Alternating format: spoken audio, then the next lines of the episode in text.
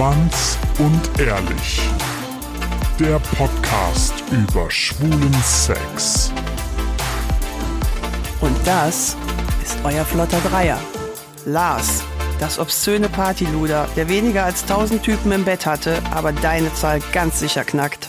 Micha, unser Hobby-Exhibitionist, der, politisch inkorrekt, nicht nur den Mund zum Sprechen aufmacht. Und zu guter Letzt Mirko, der Anstandswauwau und Hüter der Podcast-Huren. Wir haben keine Mühe Wieder gescheut und hier. sind wieder hergefahren. Also diesmal war der Verkehr viel besser als Ja, letzte jetzt Woche, schon oder? 600 Kilometer auf der Uhr, ne? Und dann zurück noch 800, also da, puh, Ja. anstrengend. Aber wir, Schade, dass wir freuen, kein Geld haben, sonst Wir- hätten wir es euch wieder geben können. aber wir freuen uns tierisch, dass ihr wieder eingeschaltet habt. Letzte Woche haben wir über HIV geredet und ähm, vor allen Dingen darüber, wie du dich angesteckt hast, André. Und ähm, was so quasi die, ich sag mal, direkten Konsequenzen daraus waren für dich. Sowohl Therapie als auch, wie sich das in Deutschland allgemein entwickelt hat mit Ansteckungen innerhalb der Community. Diese Woche wollen wir ein bisschen darüber reden, wie kann man sich schützen, was sind so Stigmata und vor allen Dingen, was ist das, was sich in, auf lange Sicht ändern muss und wo wir jetzt dann hoffentlich mit gutem Beispiel vorangehen. Meine erste Frage ist, wie kann man sich schützen? Mit Kondom, Oder mit PrEP. Oder mit Schutz durch Therapie. Oder gar kein Sex? Das ist das sicherste.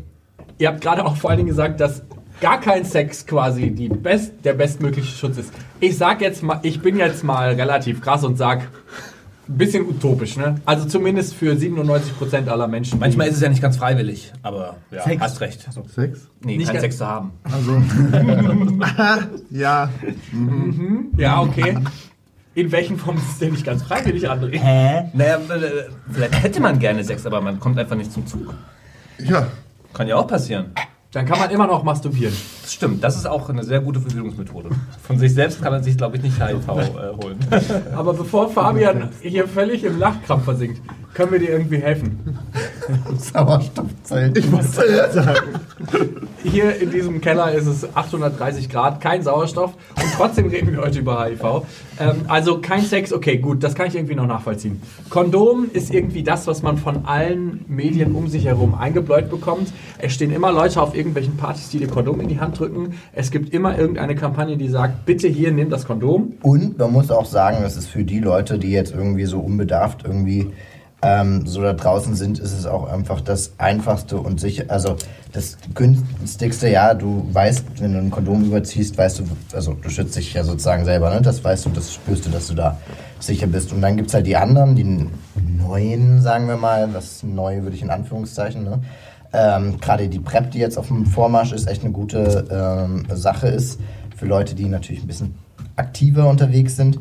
Und ähm, die Schutz durch Therapie, die auch echt sehr gut funktioniert. Und in allen drei Fassungen spricht man von Safer Sex. Und deswegen ist auch gut, ähm, dass man da ein bisschen differenziert zwischen Safer Sex ist halt eben nicht nur mit Kondom. Und da müssen wir halt echt, und jetzt kommt, Achtung, ähm, mal so ein Disclaimer für alle, die denken, nur weil sie sich ein Konzo- Kondom über den Schwanz ziehen, sind sie super sicher. Das stimmt nicht. Es gibt so viele ähm, Schmierinfektionen, wo du dir echt einen ganz tollen Strauß an Infektionen holen kannst. Bakteriell und so, das ist echt toll. So ein Pilz oder so, das kriegst du alles mit Kondom, ja. Und ähm, deswegen ist eigentlich das Safeste, was du machen kannst, echt regelmäßig zum Test zu gehen. Lass dich auf STIs testen und so weiter. Und ähm, man und das ist so ein bisschen das, was ich gut finde, was sich jetzt so ein bisschen in der Diskussion ergibt, dass man redet, was, es gibt noch mehr als Kondom, so PrEP und Schutz durch Therapie. Und jetzt redet man so, was, das Kondom ist doch nicht das Allheilmittel. Nein, es ist, es ist auf jeden Fall gut für den Schutz und man schützt sich ähm, vor echt vielen, aber es ist, bietet keinen Schutz, Schutz vor allem. Und deswegen, ähm, das sicherste ist echt, regelmäßig zu Tests zu gehen, zu gucken, hat man was, weil viele Sachen lassen sich gut behandeln. Man kann sich so viel holen und da ist es echt gut, ähm, dass dadurch, dass man so kontrovers über diese drei Schutzmöglichkeiten diskutiert, auch mal so ein bisschen das Kondom entzaubert. Ja, das ist gut und es ist wichtig, dass es das gibt und das sollte man auch weiterhin echt benutzen. Ähm, aber man sollte auf keinen Fall jemanden verteufeln, der sagt, okay, ich benutze hier eine andere Safer Sex Methode und die ist vernünftig, die ist okay und ähm, was auf jeden Fall nicht vernünftig ist, wenn man nicht jedes Jahr einmal zum Test geht. Jetzt kommen ja bestimmt dann, oder viele denken sich jetzt, ja, aber was ist ja mit den anderen STIs? Und dann sagt man ja immer Kondom. Also, ne, wenn ich jetzt eine PrEP nehme, dann bin ich ja gar nicht so geschützt vor quasi Syphilis und Tripper und was weiß ich. Ähm, und Da würde ich noch immer gerne so, so einen Vergleich ziehen. Und ähm, der Vergleich ist zum Beispiel, wenn ich jetzt morgens zur Erkältungssaison gehe ich auch nicht in die U-Bahn und sage, ey Leute, wer von euch ist eigentlich gesund? Ihr wisst ja, es ist Erkältungssaison, Tröpfcheninfektion, ist halt jemand kratzen im Hals, Husten, habe ich nämlich echt keinen Bock drauf. Dann gehe ich nämlich in den nächsten Waggon. Das macht auch keine, weil es ein allgemein anerkennen, also man erkennt dieses Lebensrisiko einfach an, dass man sich unter Menschen eine Infektionskrankheit äh, holen kann. Und das ist beim Sex halt nicht anders. Und jemand, der damit nicht klarkommt, der müsste eigentlich in letzter Konsequenz ganz auf den Sex verzichten, weil diese hundertprozentige Sicherheit gibt es halt nicht. Ja? Also, Erstmal ganz wichtig, nochmal das zu unterstreichen. Wir wollen damit natürlich nicht sagen, nutzt keine Kondome. Haben wir ja auch so nicht gesagt. Nee. Aber ähm, ich möchte das an dieser Stelle nur nochmal einmal unterstreichen, bevor es nachher wieder heißt, ihr habt immer gesagt, und, äh, äh, ja, weil davon gibt es genug.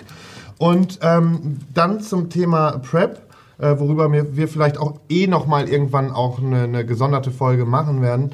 Ähm, was ich sehr, sehr erschreckend finde und das beobachtet man sehr viel und nicht umsonst ist die Rate der Neuinfektion von Tripper, äh, Syphilis wieder steigend, ja, ähm, ist einfach der Punkt, dass die alle meinen jetzt, ach nö, ich nehme Prep, dann ist HIV ausgeschlossen und alles andere, das äh, kann ich ja mit ein paar Pillen wieder gut machen. Jetzt ist gerade eine neue Therapiemethode da und so wie das in allen Social Media Kanälen quasi funktioniert, wenn was Neues, super Hippes quasi kommt und das wird ja auch momentan überall so angepriesen, dann ist das halt erstmal das Mittel zur Wahl. Aber ich glaube, da vergessen halt viele, dass sie theoretisch sich über, ähm, über den Weg halt trotzdem andere Krankheiten einfangen können. Es ist ja nicht nur so, dass man jetzt, wenn man da auf wilden Partys unterwegs ist, eine Prep für einen ähm, gut ist, sondern man muss ja auch sagen, Sex ist ja jetzt nicht das, was so in der, ähm, wo man so komplett da ist, so an Selbstbeherrschung und so weiter. Es findet auch oft statt, wenn man so vielleicht was getrunken hat und vielleicht ein bisschen lustiger drauf ist. Und von daher, wir sind ja keine Maschinen, auch wenn das kurz Tim. Bensko singt oder wenn der eine oder andere vielleicht schon von sich selber sagt, dass er das im Bett ist, ne, Lars? Aber ähm, das ist, die Tablette nimmst du halt morgens oder abends ähm, ganz Chapeau, regelmäßig Chapeau. ein. Und deswegen kannst du ähm, sozusagen mal nicht vergessen, wie das Kondom man schon irgendwie mal so im Eifer des Gefechtes mal vergessen kann. Und die, und die, die PrEP kannst du einfach nicht vergessen. Eben. Und das ist eine, ähm, ein guter Aspekt, weil jeder, wir sind alles Menschen und jeder tickt irgendwie anders. Und deswegen darf man auch nicht irgendwie die Moralkeule und das, das kotzt mich echt so am meisten an, dass jeder immer irgendwie gleich sozusagen die Hose aufmacht und die Moralkeule rausholt. Ähm, PrEP-Nutzer, klar, es gibt Leute, die das ein bisschen freie Hand haben, aber es ist auch einfach echt ein guter Schutz, wenn du sagst, okay, ich möchte mich schützen und zwar ich schütze mich selber, weil ich nehme die Tablette ein und ich bin damit dann safe und, ähm, und dann kann abends kommen, was kommt, ja. Und, und wenn es nur der, das romantische Kochen ähm, beim Freund ist. Ja, ich glaube nochmal, der wichtige Punkt, äh, PrEP ist nicht nur eine Pille einwerfen. Dieser Punkt, dass ich auch da regelmäßig zu den Checks gehe für die STIs, ist ein ganz wesentlicher Punkt bei der PrEP, der, glaube ich, super wichtig ist, damit das ganze PrEP-System überhaupt auch funktionieren kann. Erstes Mal ist ein Syphilis oder selbst ein, ein Tripper im Vergleich zu HIV ein Fliegenschiss. Ja? Ich glaube, wenn man weiß, wie sie es überträgt, und ich hatte also die Gelegenheiten, wo ich mir so ein unliebsames Mitbringsel eingefangen habe, da hatte ich Safer Sex. Ja, ja. So. Und man kann sich, ein Kondom ist überhaupt nicht dafür gedacht, sich effektiv von einem Tripper oder von einer Syphilis zu schützen, weil ein Kondom ursprünglich ein Verhütungsmittel, alle wissen, ein Verhütungsmittel ist, damit kein Sperma in die Scheide reinkommt. Das ist aber nicht der Weg, wie sich eine Gonorrhoe oder eine Syphilis überträgt. Und ich glaube, wenn, um mal auf diese Arztbeziehung auch zurückzukommen, äh, jeder, denke ich, also wenn ich jetzt als schwuler Mann, ich habe einen sehr, sehr guten Arzt und ich weiß, ich kann mit allem, was ich habe, zu dem gehen. Und gerade die Leute, die konsequent mit Kondom verhüten und deswegen sagen, oh, ich krieg ja nichts anderes und dann eine symptomlose Syphilis oder Gonorrhoe haben und nämlich nicht zum Arzt gehen und sich mal routinemäßig checken lassen, weil sie sagen, oh, ich bin ja artig die ganze Zeit. Das sind dann die, von denen du dir die Syphilis oder die Gonorrhoe holst. Und da habe ich echt keinen Bock drauf. Und da, da bin ich lieber so aufgeklärt in meinen äh, Augen, dass ich sage, ich nehme dieses gewisse Risiko, was ich eh mit dem Kondom nur geringfügig verringern kann, in Kauf. Gehe aber lieber regelmäßig halt zum Arzt und lasse es dann halt auch ordentlich auskurieren, wenn ich mir was eingefangen habe. So, jetzt sind wir ja schon beim Arzt.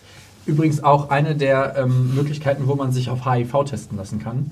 Neben zum Beispiel dem Gesundheitsamt, Der AIDS-Hilfe. der AIDS-Hilfe. Und aktuell seit Oktober dem Heimtest, der ganz gut funktioniert. Ja, wie sicher ist der? Das weiß ich gar nicht. Der, ähm, also muss man dazu wissen, dass er im Zweifel eher positiv ausschlägt, dass du dann deinen Hintern zum Arzt bewegst.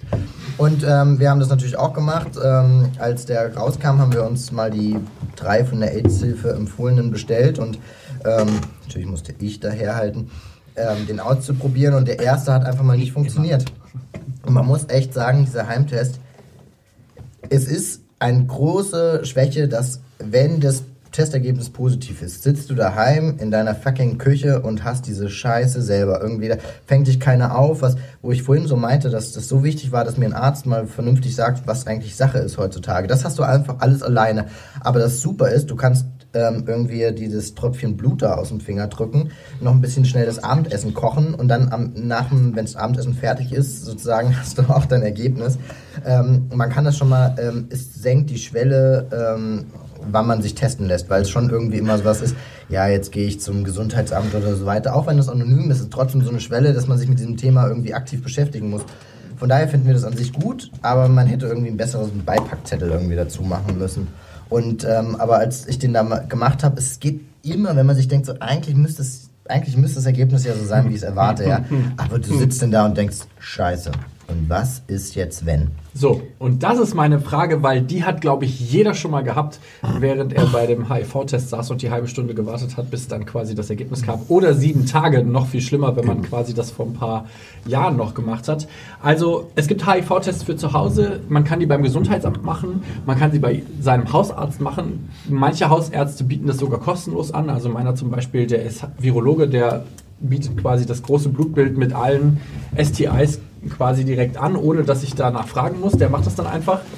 Ähm, und es gibt natürlich öffentliche Einrichtungen, wie zum Beispiel bei uns ist das, das der Checkpoint in Köln, wo man das äh, auch für eine Spende dann machen kann, sich testen lassen kann. Aber die halbe Stunde, bis man weiß, ob man HIV positiv oder negativ ist, die ist, glaube ich, für jeden irgendwie kacke. Obwohl man vielleicht entweder weiß, dass man sich, dass man irgendwelche Risikokontakte hatte oder eben keine Risikokontakte. Und ich frage mich halt, warum ist das so? Warum fühlen wir uns diese halbe Stunde so beschissen, obwohl wir alle wissen inzwischen, dass es gar keinen, gar keinen Grund gibt, Angst zu haben? Ich fühle mich sogar unsicher, obwohl ich mir zu 100% weiß, dass nichts gewesen ist. Ja. Trotzdem fühle ich mich so, äh, ich bin ich gehe zum Arzt und lasse es beim Arzt machen. Ich bin noch nie bei der Aidshilfe gewesen, aber ich mache es halt bei meinem Hausarzt und warte halt dann wirklich sieben Tage, diese quälende sieben Tage warte ich halt wirklich ab. Und ähm, ja, sorry, ich, bin, ich, ich mag halt Schmerzen und Qual, das ist super. Das ist halt immer so richtig veranlagt. Ja, offensichtlich. Auf jeden Fall ist es Aber halt dann so. Schnelltest? Nee, komm, mach den sieben Tage. Ich sieben Tage. Und aber trotzdem, obwohl ich weiß, dass überhaupt nichts gewesen sein kann, ist es für mich so, eine mini-mini-Chance steht, besteht da vielleicht doch als Schwuler, dass du vielleicht doch irgendwas hast. Du weißt nicht, ob dein Freund vielleicht mit irgendjemandem gevögelt hat, wo irgendwas passiert ist. Ich vögel ja nie mit anderen.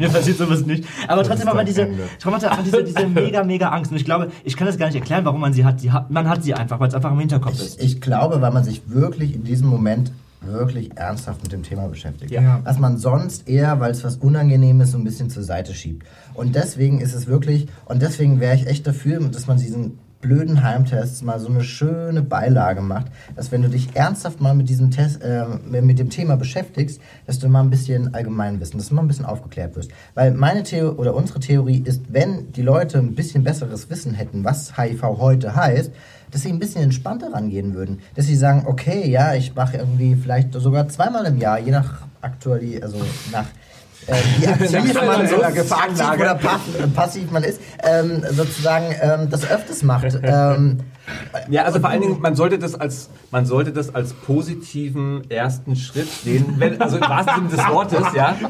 Wenn's so, weil, wenn du, wenn du positiv bist, dann hast du das Problem, wenn du es nicht weißt. Und andere Leute haben das Problem, wenn du es dann selbst von dir nicht weißt. Das heißt, ein, selbst wenn das Resultat blöderweise dann positiv ist, ist es für dich der erste Schritt, die eigene Gesundheit wieder in die eigenen Hände zu nehmen. Und das ist die Message, die man da, glaube ich, dahinter sehen muss. Und da Break rein. Es gibt heute, wir haben jetzt 2019 und es gibt immer noch Leute in Deutschland, die an AIDS sterben. Total viele. Und Also jetzt kommt die kurze. Info für alle, die es noch nicht wissen. HIV und AIDS ist ein Unterschied. HIV heißt, man trägt das ähm, Virus in sich und AIDS bricht sozusagen, ist eine der Erkrankungen, die aus diesem geschwächten Immunsystem ähm, raus resultieren. Also zum Beispiel, man hat dann irgendeine Lungenentzündung oder, oder, oder. Und an diesen Folgeerkrankungen, an AIDS, kann man dann sterben. Und das ist, passiert immer noch in Deutschland. Und warum? Nicht, weil die Medizin so scheiße ist. Nein, weil die Leute sich nicht testen lassen oder weil sie zum Beispiel nicht in ein Klischee passen. Ja, wir haben eine äh, Frau kennengelernt, Mitte 40, zwei Kinder, ähm, kam ur ursprünglich aus Brasilien und die ist jahrelang zum Arzt gegangen, weil sie irgendwie immer Probleme mit ihrer Gesundheit hatte. Da kam niemand auf die Idee, einen HIV-Test zu machen. Dann ist sie nach Brasilien zurück und dann haben die, oh, in Europa waren sie, ne? dann machen wir lieber mal einen HIV-Test. Ja, ein bisschen. Und dann kam raus, dass sie HIV-positiv ist. Die wäre nach ein paar Jahren wahrscheinlich an, an AIDS gestorben, weil niemand auf die Idee kam, diese verheiratete Mutter von zwei Kindern mal ihr zu sagen, weil man darf niemanden unwissentlich einen HIV-Test machen lassen. Also man muss zustimmen, dass der Test gemacht werden darf. Und da kam niemand mal drauf, sie danach zu fragen. Und dann, also wirklich, 2019, es sterben immer noch Leute an AIDS in Deutschland, weil die Leute sich nicht testen lassen oder weil keiner auf die Idee kommt, sie mal zu testen. Und das ist eigentlich ein Skandal. Absolut, da kann ich auch eine ganz interessante Story erzählen aus meinem privaten, also meinem, aus meinem Umfeld. Direkt Ähm, aus deinem privaten Aus meinem Umfeld? privaten Umfeld, aus, meiner- ist aus, gut. von meiner persönlichen, meiner persönlichen Ich Person schon Angst, du erzählst alles aus meinem privaten Umfeld.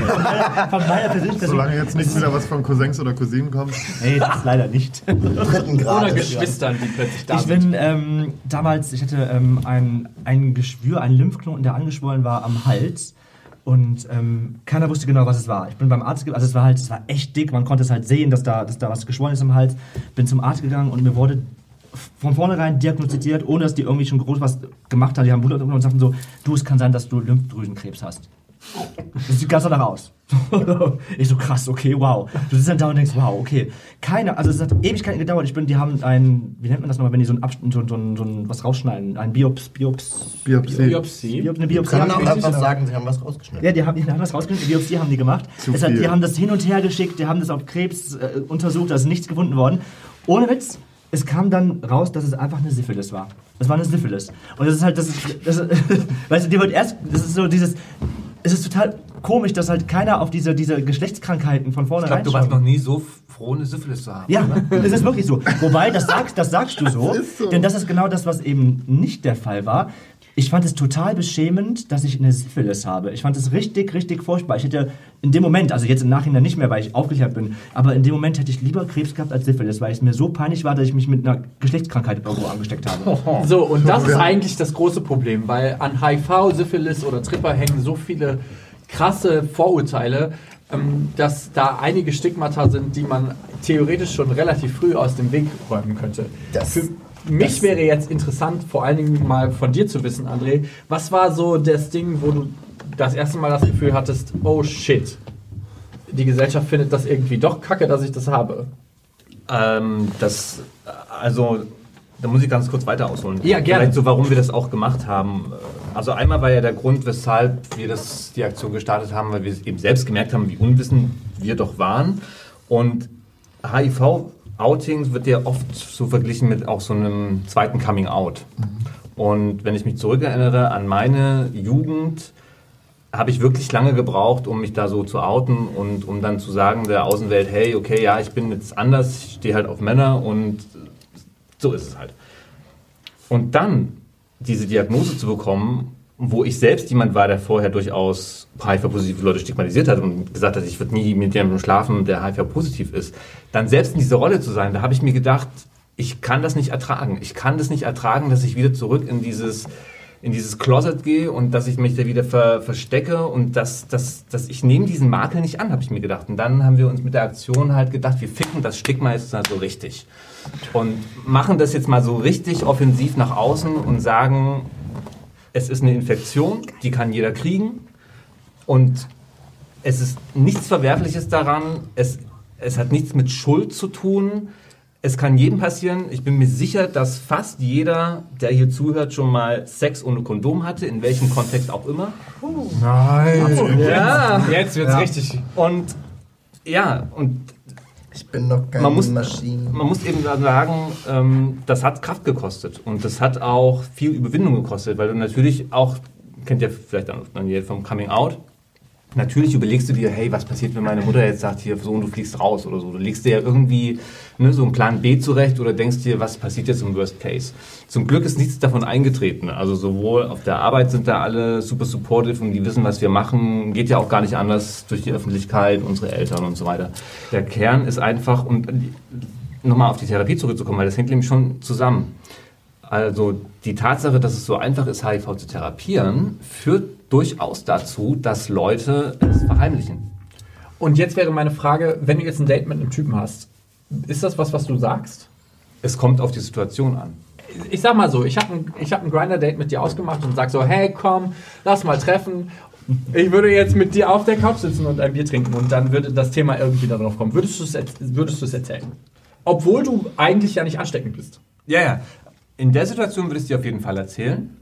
Wenn ich jetzt aber ein Date habe, wo das vorher nicht thematisiert wird, ähm, dann kann es durchaus auch passieren, dass ich mit Sexkondom habe zum Beispiel. Weil für denjenigen ist ja das Kondom der ganz normale ne, Weg, sich zu, zu schützen.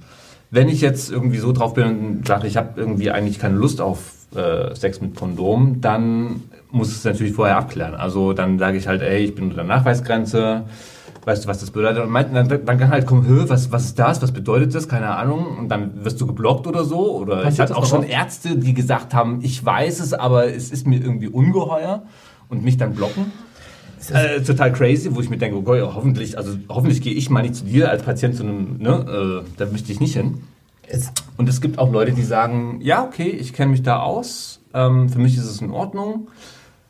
Und dann muss es ja jeder für sich selbst entscheiden. Aber es, es ist nicht so, dass ich, äh, ich habe weder eine Pflicht ähm, aus meiner Sicht noch, noch erwähne ich es immer zwangsweise, dass ich positiv unter der Nachweisgrenze bin. Okay, ich sage jetzt mal, das Ding ist ja, da gehört ja viel Vertrauen dazu.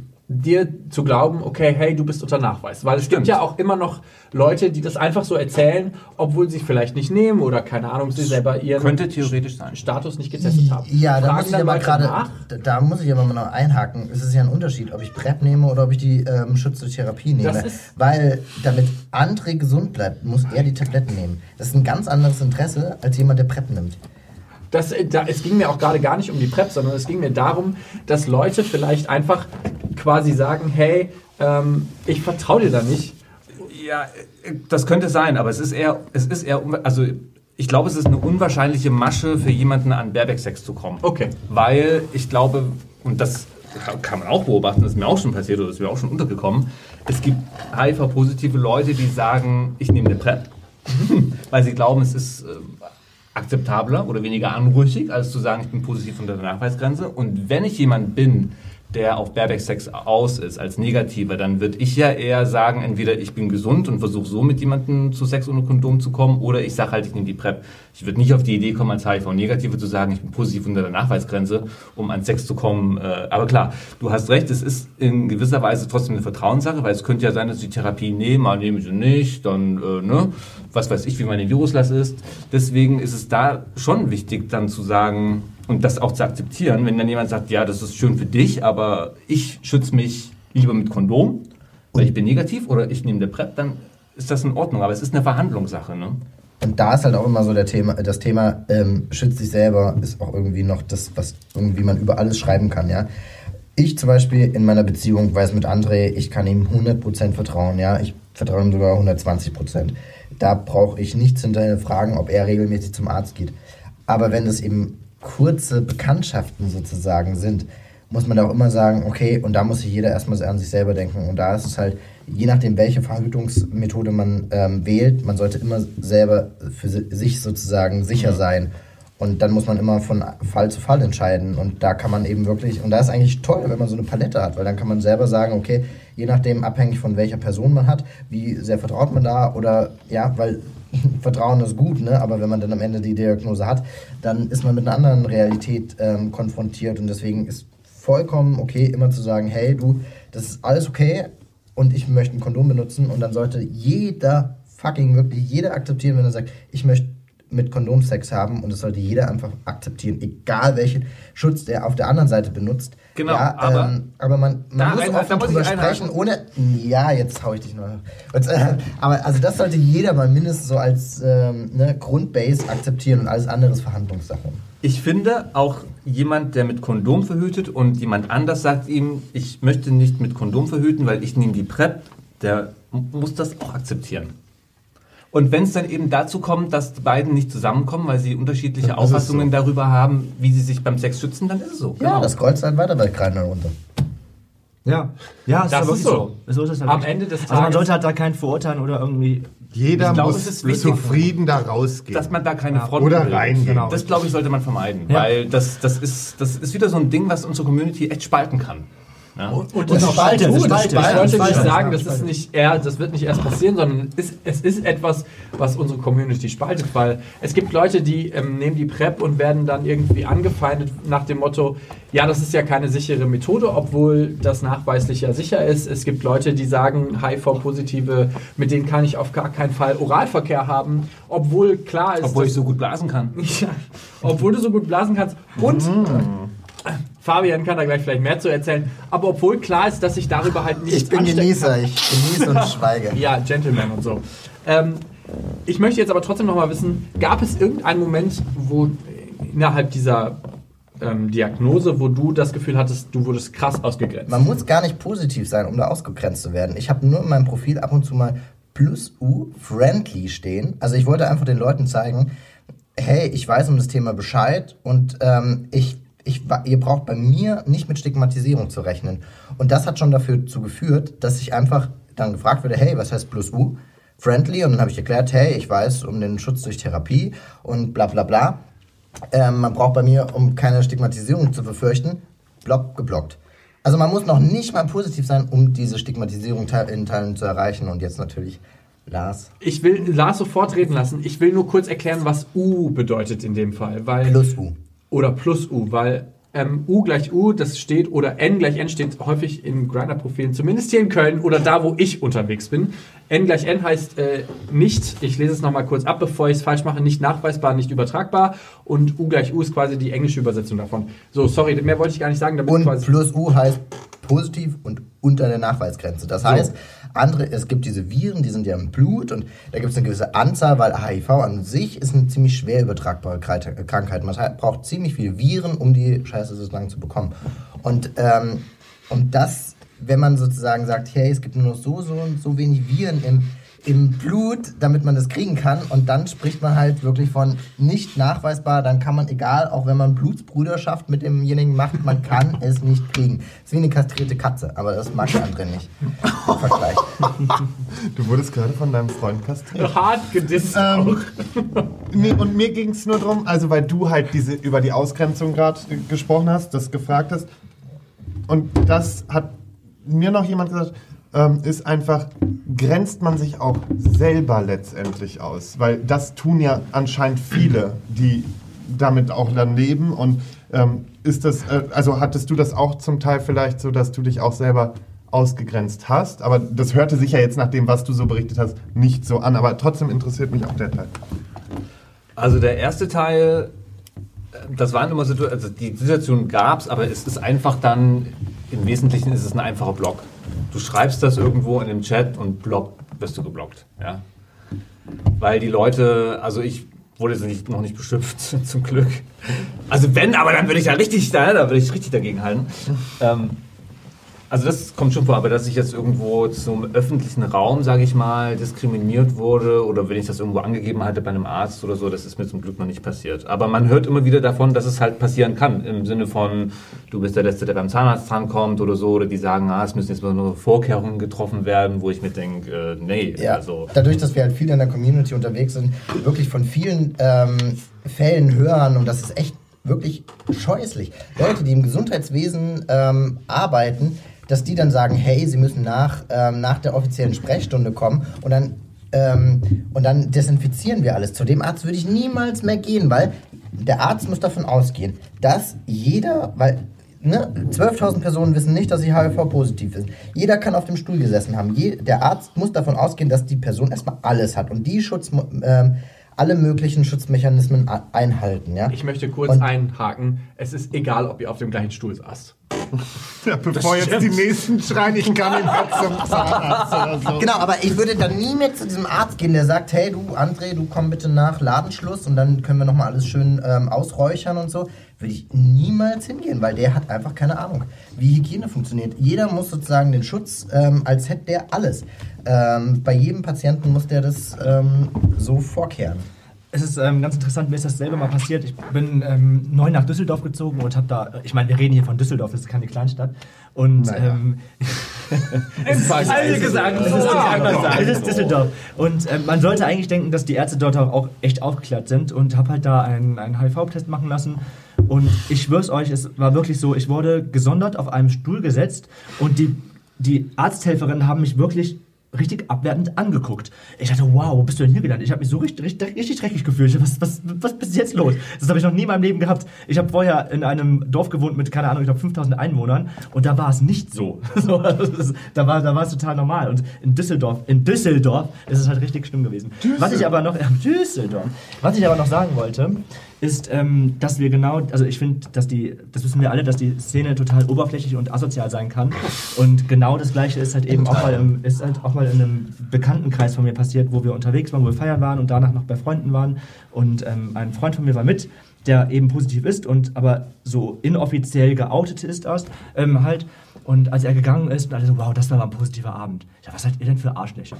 Also, weißt du, es ist halt der ganze, die ganze Zeit wird ihm halt irgendwie vorgegaukelt, was für ein toller Mensch er ist, und er ist weg und dann wird drüber gelästert. Das ist halt, das ist Das so, ist halt also so typisch arschig. So, es ist, es ist typisch Ja. schwul und richtig arschig. Ekelhaftes Ja. Pack, kein Witz. Also Und, das ähm, ist halt wirklich so was, das, ja. das regt einfach Es nur regt auf. absolut auf. Aber das, da ist, das ist meine Frage, Frage- die ich fragen wollte. Okay. Wie schlimm habt ihr die, oder wie habt ihr die Erfahrung gemacht in der Szene? Habt ihr, also ihr geht ja relativ offen damit rum, um, ihr seid in der Öffentlichkeit bekannt. Habt ihr in der Szene gemerkt, dass Leute euch irgendwie aus, ausgrenzen, aus, euch, euch ab, Abstand halten oder Also mir hat jemand mal erzählt, dass er in Berlin war und da kannte mich wohl jemand und der hat dann gesagt, ah, jetzt, da hat der, der auch die Schwulenseuche oder so, irgendwie so eine abfällige Bemerkung. Ich, ich bin ja fest davon überzeugt, wenn jemand so was Hässliches über mich sagt, geht er erstmal davon aus, dass er, das, denke ich, macht er das, weil er glaubt, er kann mich mit dem Thema besonders krass verletzen. Was nicht funktioniert. Also an alle Hater da draußen. Äh, An die Hater. Nice try! Aber, ja, nee, aber es, es sind wirklich absolute Einzelfälle und ich glaube halt jemand, der so einen Quatsch erzählt und so sich abfällig über andere Leute äußert, der hätte vorher mir auch keinen Kuss auf die Wange gegeben und gesagt, äh, was ein dufter Typ. Ja. Oh, ich gebe dir auch einen Kuss woanders hin. Oh, das war schon fast ein bisschen süß jetzt. Wir haben jetzt viel darüber geredet, was passiert, wenn man HIV hat, was die Ausgrenzung dann auch bedeutet in dem Fall. Aber was wäre so euer Wunsch, wenn ihr jetzt. Wenn Fabian und Micha fertig sind mit Rumvögeln, wäre meine Frage, was wäre euer Wunsch oder was sollte sich in Zukunft ändern, damit es einfach nicht mehr zu dieser Ausgrenzung oder nicht mehr zu dem, ich sage es jetzt einfach nochmal salopp, in, zu einem Problem in Anführungszeichen wird, dass man HIV hat? Also unser Wunsch wäre, wenn wir mit unserer Story ankommen, hey, wir sind serodifferent, das heißt einer ist positiv und der andere negativ, Leute sagen, ja toll, ist ja nichts Besonderes, irgendwie wir wissen alles und irgendwie so, hey, es interessiert keinen Schwanz mehr, wir wissen es alles. Das wäre unser Wunsch, wenn irgendwie das Wissen verbreitet wäre, weil dann alle ein bisschen sachlicher mit dem Thema umgehen könnten. Und ich glaube, da sind wir aber leider noch ziemlich weit von entfernt, weil wir das Thema, also wir müssten einfach mehr über nicht nur über Sex, sondern auch über HIV sprechen, weil das dann doch viele Ängste und Vorurteile nehmen würde. Und das, das ist ja eben an der Infektion, Medizin, äh, medizinisch ist die vernünftig therapierbar. Ja? Das Schlimme ist wirklich die Stigmatisierung. Und würden wir alle ein bisschen mehr Wissen darüber haben und diese scheiß Vorurteile mal so ein bisschen lassen, dann ging es vielen Menschen besser. Und dann ging es auch allen besser, die an diesem Test sitzen und denken, oh fuck, bald ist mein Leben zu Ende. Dass die das eben nicht mehr denken müssen. Und ich glaube, ich, da würden wir alle ein bisschen entspannter sein und auch ein bisschen lockerer. Und das wäre eigentlich unser Wunsch, wenn wir uns alle so ein bisschen mal damit beschäftigen und spätestens ihr, liebe Hörerinnen und Hörer, wenn ihr das, diese beiden Folgen jetzt durchgestanden habt, dann seid ihr auch schon echt auf einem guten Weg und dann könnt ihr ziemlich entspannt in den nächsten HIV-Test gehen und sagen, okay, gut, wenn ich es nicht habe, aber ich krieg das auch hin, wenn ich es habe. Also das, es geht weiter, egal wie. Ich glaube, es braucht noch mehr Leute, die tatsächlich positiv sind und sich outen und nicht erst dann, wenn sie damit erpresst werden. Ähm, was schlimm ist, dass man überhaupt damit noch erpresst werden kann oder dass jemand das probiert, ja, das, das sagt ja eigentlich schon auch krass viel über die Situation aus. Aber ich denke, für den Großteil der Bevölkerung, jetzt mal auch außerhalb der Schwulen vielleicht, ist HIV in ihrem Leben ein Randthema, mit dem sie einfach gefühlt keine Berührungen haben. Und deswegen, glaube ich, ist es so wichtig, dass mehr Leute mal sagen, hey, schaut mal, ich habe mir das geholt, leider, blöderweise, wie auch immer, vor, ne, aber ich lebe damit so und so und die, hey, ich habe ein ganz normales äh, Leben damit. Das wäre, glaube ich, schon wichtig, weil Medien, die darüber berichten, die brauchen auch irgendwo immer so eine Geschichte oder eine reale Person. Ähm, ich glaube, das zehnte Plakat über Kondom und HIV ist jetzt nicht so der große Bringer für die Aufklärung, glaube ich. Man muss das einfach auch lebhafter Ja. überbringen.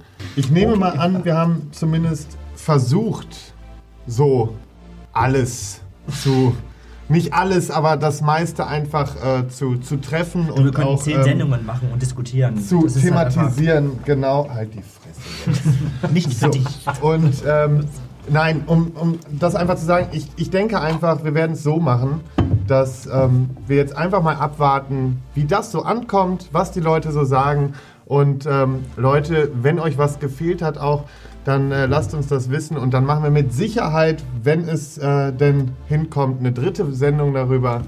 Und äh, dann seid ihr das. Große Geschlechtskrankheiten HIV Weihnachtsspecial. Ja, Boah, das ist eine gute Idee. Fabian und André. Das, das merken wir uns. und Na, das was habt ihr mitgebracht? Schauen wir mal.